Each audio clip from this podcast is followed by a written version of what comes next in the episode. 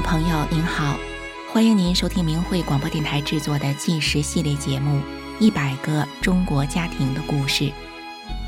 有这样一群平凡的人，他们就生活在你我之中，遍布在社会的各个阶层与行业。面对生活，他们真诚；面对名利，他们淡泊。但是这群人又如此的不平凡，因为他们所经历的曲折和磨难，远远超过一般人的想象。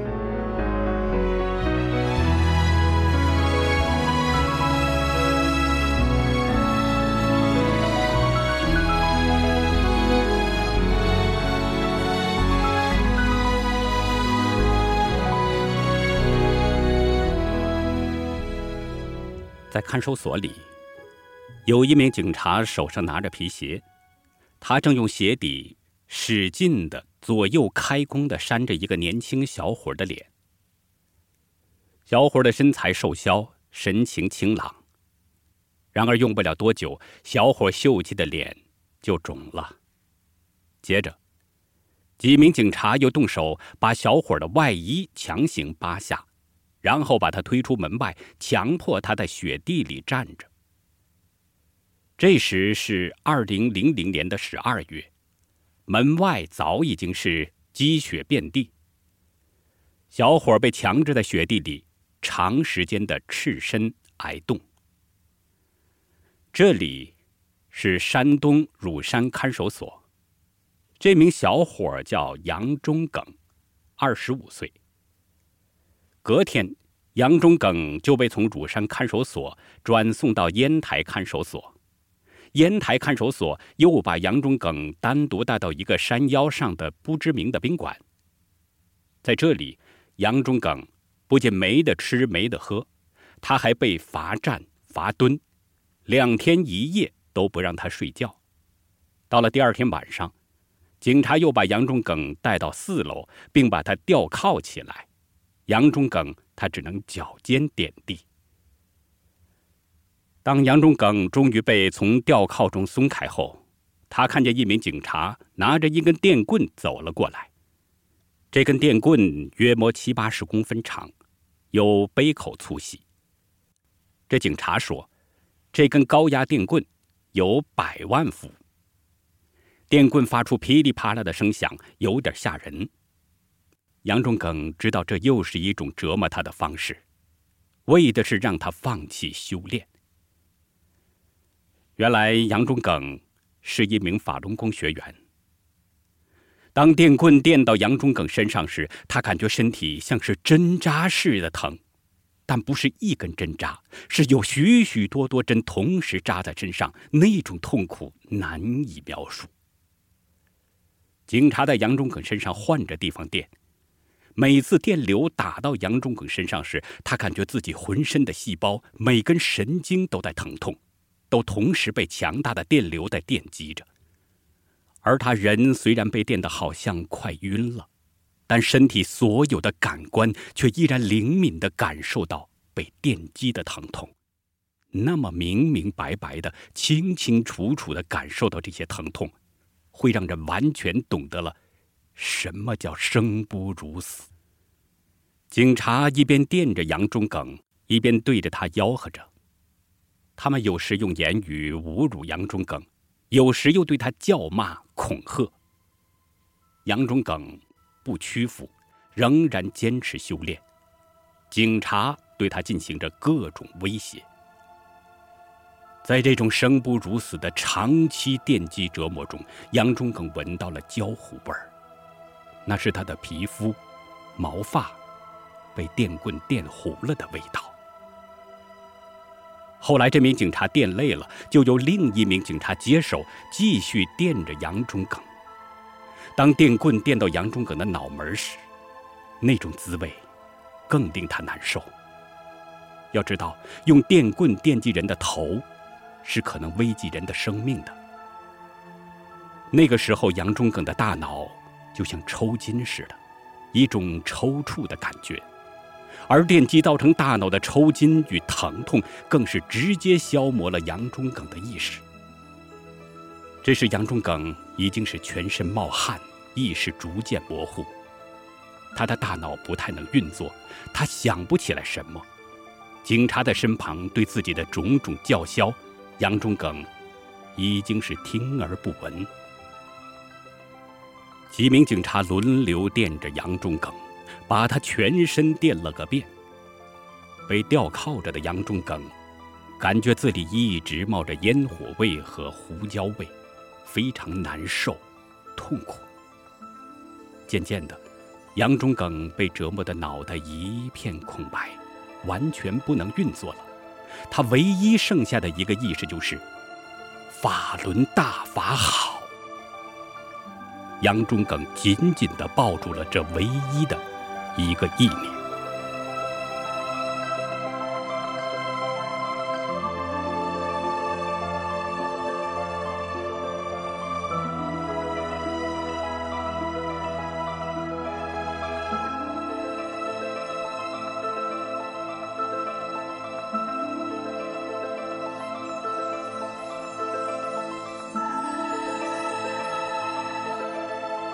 杨忠耿以莫大的承受力，坚强地承受着这样的酷刑折磨，他坚持着不放弃修炼法轮大法。到凌晨时，这几名警察打累了、困了，都走了。但不一会儿，又来了一个人。这人拿起高压电棍，专门往杨忠耿的头上电，从整个脸开始往后电。在杨忠耿极端难受的难忍中，那人却非常突然的，好像自己触了电似的，突兀的丢下手中的高压电棍，跑了。没有电棍电击的痛苦，杨忠耿的意识清晰了些，他意识到了这些警察企图害死他。这时屋里只剩下杨忠耿一人。他脸色惨白，嘴唇发青，模样着实吓人。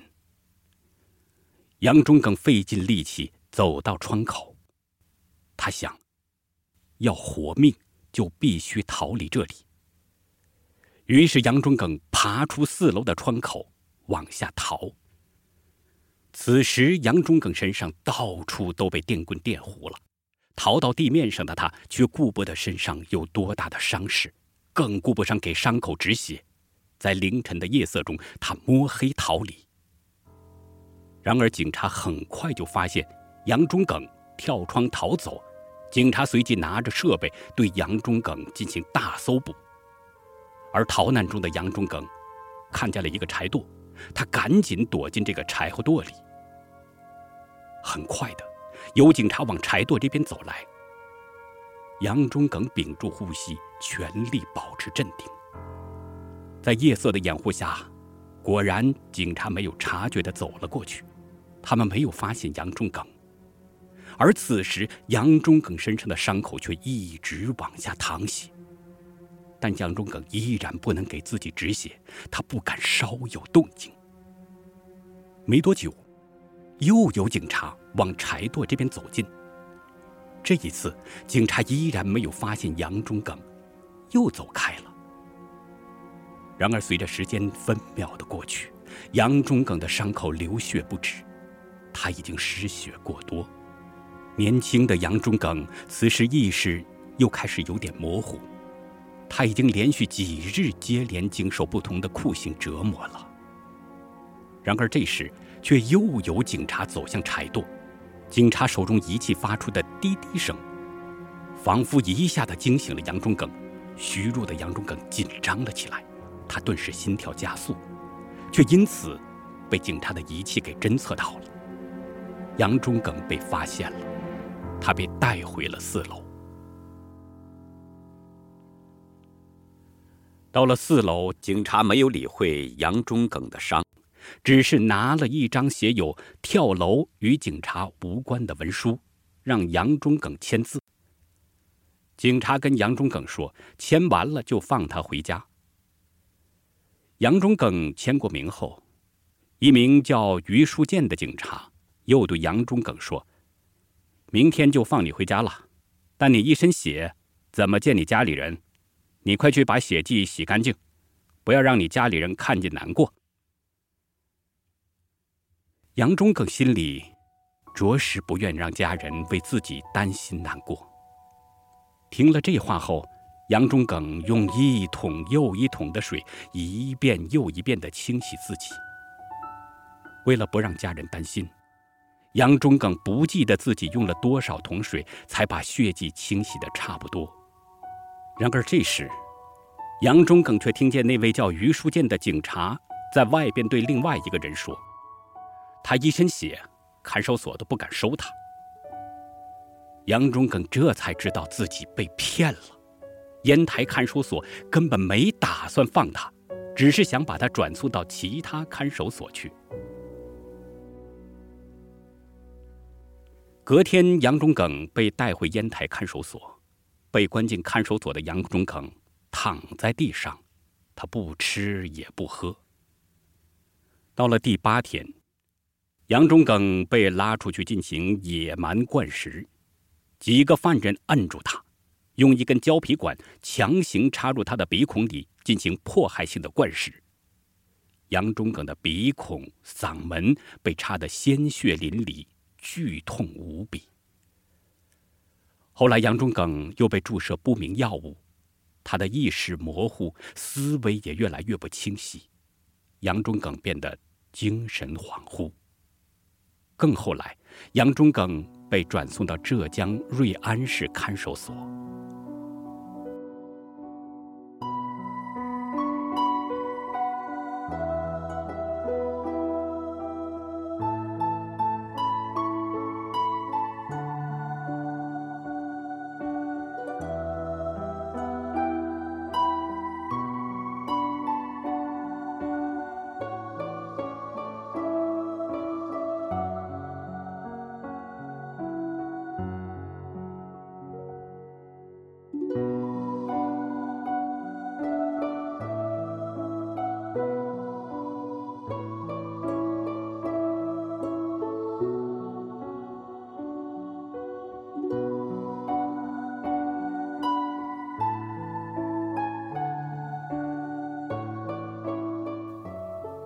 杨忠耿是浙江瑞安市马屿镇籍人，他从小就酷爱武术。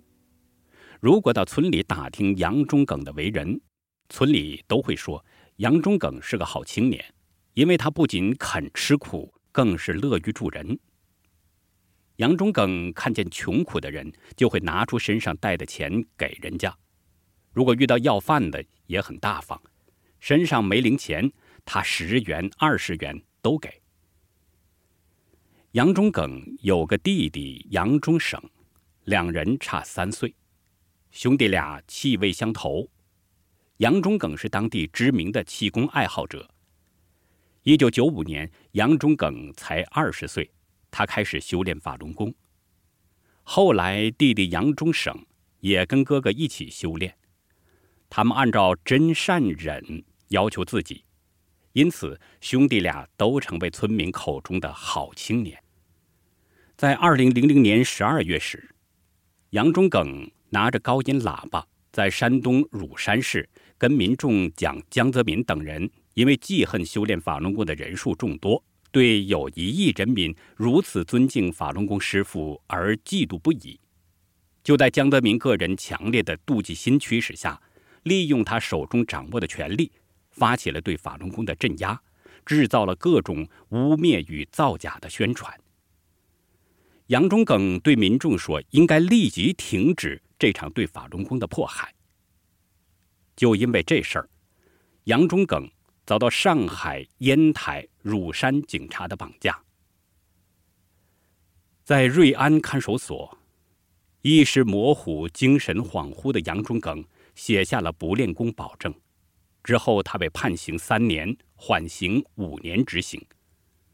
回到家里的杨忠耿，摆脱了不明药物的控制，杨忠耿依然继续修炼法轮功。二零零八年，杨忠耿还因为讲法轮功真相，被三门峡灵宝市的六一零办公室列为网上通缉人物。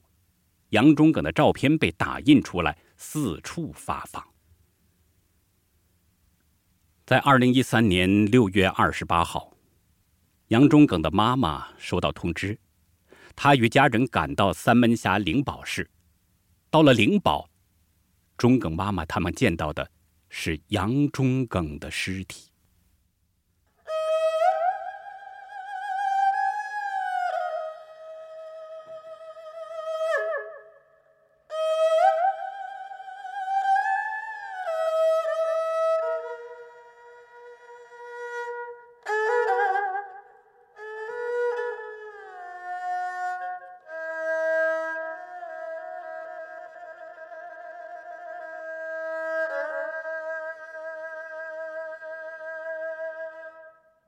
原来，杨忠耿在四天前被警察抓了。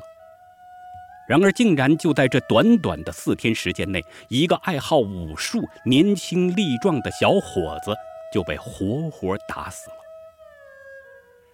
忠耿妈妈看见杨忠耿的尸体上遍体是伤，忠耿的一只脚黑青，他穿着裤头，盖着单子，凶手下手极其残忍。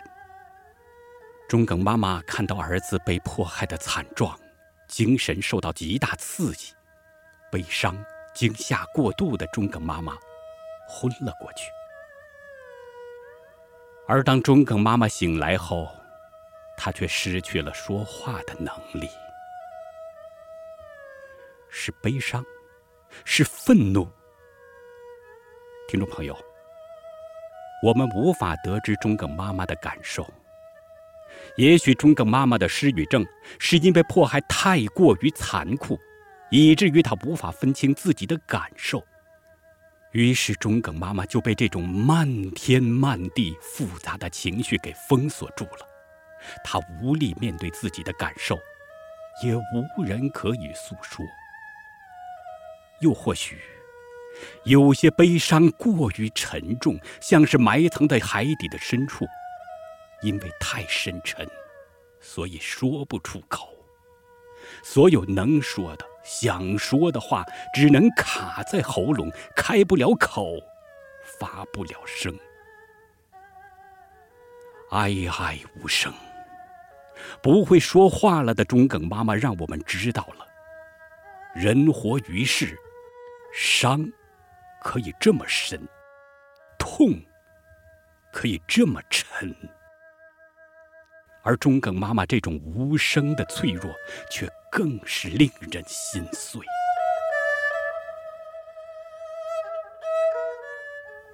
中耿妈妈自那天之后，她很长一段日子都不会说话。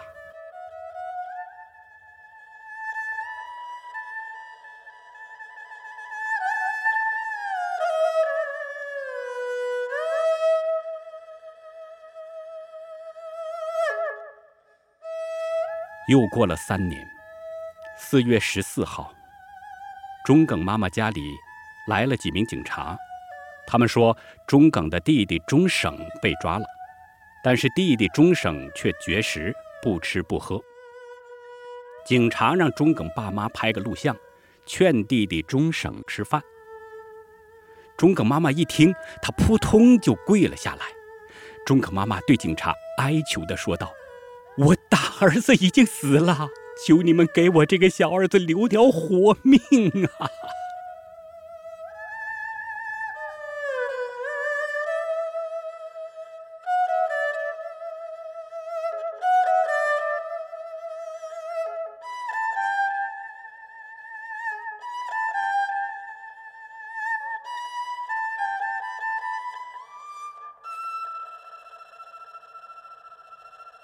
十天后，二十四号下午，钟省的姐姐不放心，她打电话给国保大队警察问：“钟省到底是生是死？”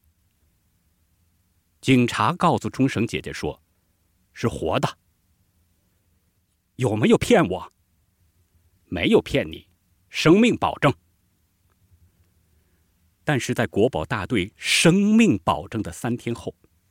就是二十七号，看守所的警察却给了钟省爸爸另外一个答案。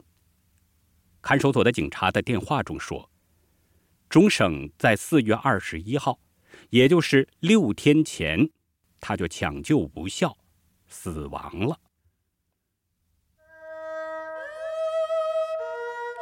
当家属七人在五月四号赶到郑州时，在殡仪馆里看到弟弟钟省的遗体穿着整齐。钟省爸爸把遗体的衣服脱下来检查身体，发现钟省的头顶部位是肿的，他七孔出血，耳朵、鼻子用棉花塞住，才不致流出血来。而钟省前面四颗牙齿是假的，因为遗体。已经冰冻的原因，钟省爸爸无法打开钟省的整个口腔，只能看到前面四颗牙齿是假的，是他们装上去的。钟省爸爸又看见，钟省肚子上有好几个小黑点。钟省双手的指甲乌青，而钟省下身生殖器龟头已经被烧焦了。看着这样的遗体，任谁都会明白钟省生前是遭受了酷刑。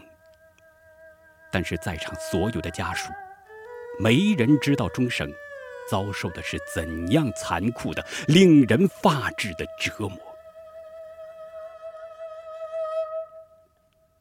就在钟省爸爸检查弟弟钟省的遗体时，钟省遗体的手指上突然流出鲜血来。钟省爸爸惊讶不已，他用自己微微抖动的手指头蘸了一下钟省的鲜血，拿到一个个警察面前让他们看。钟声爸爸对着警察说：“我儿子尸体冷冻了十来天，现在手指上还流出鲜血来，说明血是有灵性的，知道亲人来了。我儿子死得很惨，你们干的坏事。”你们都会遭报应的。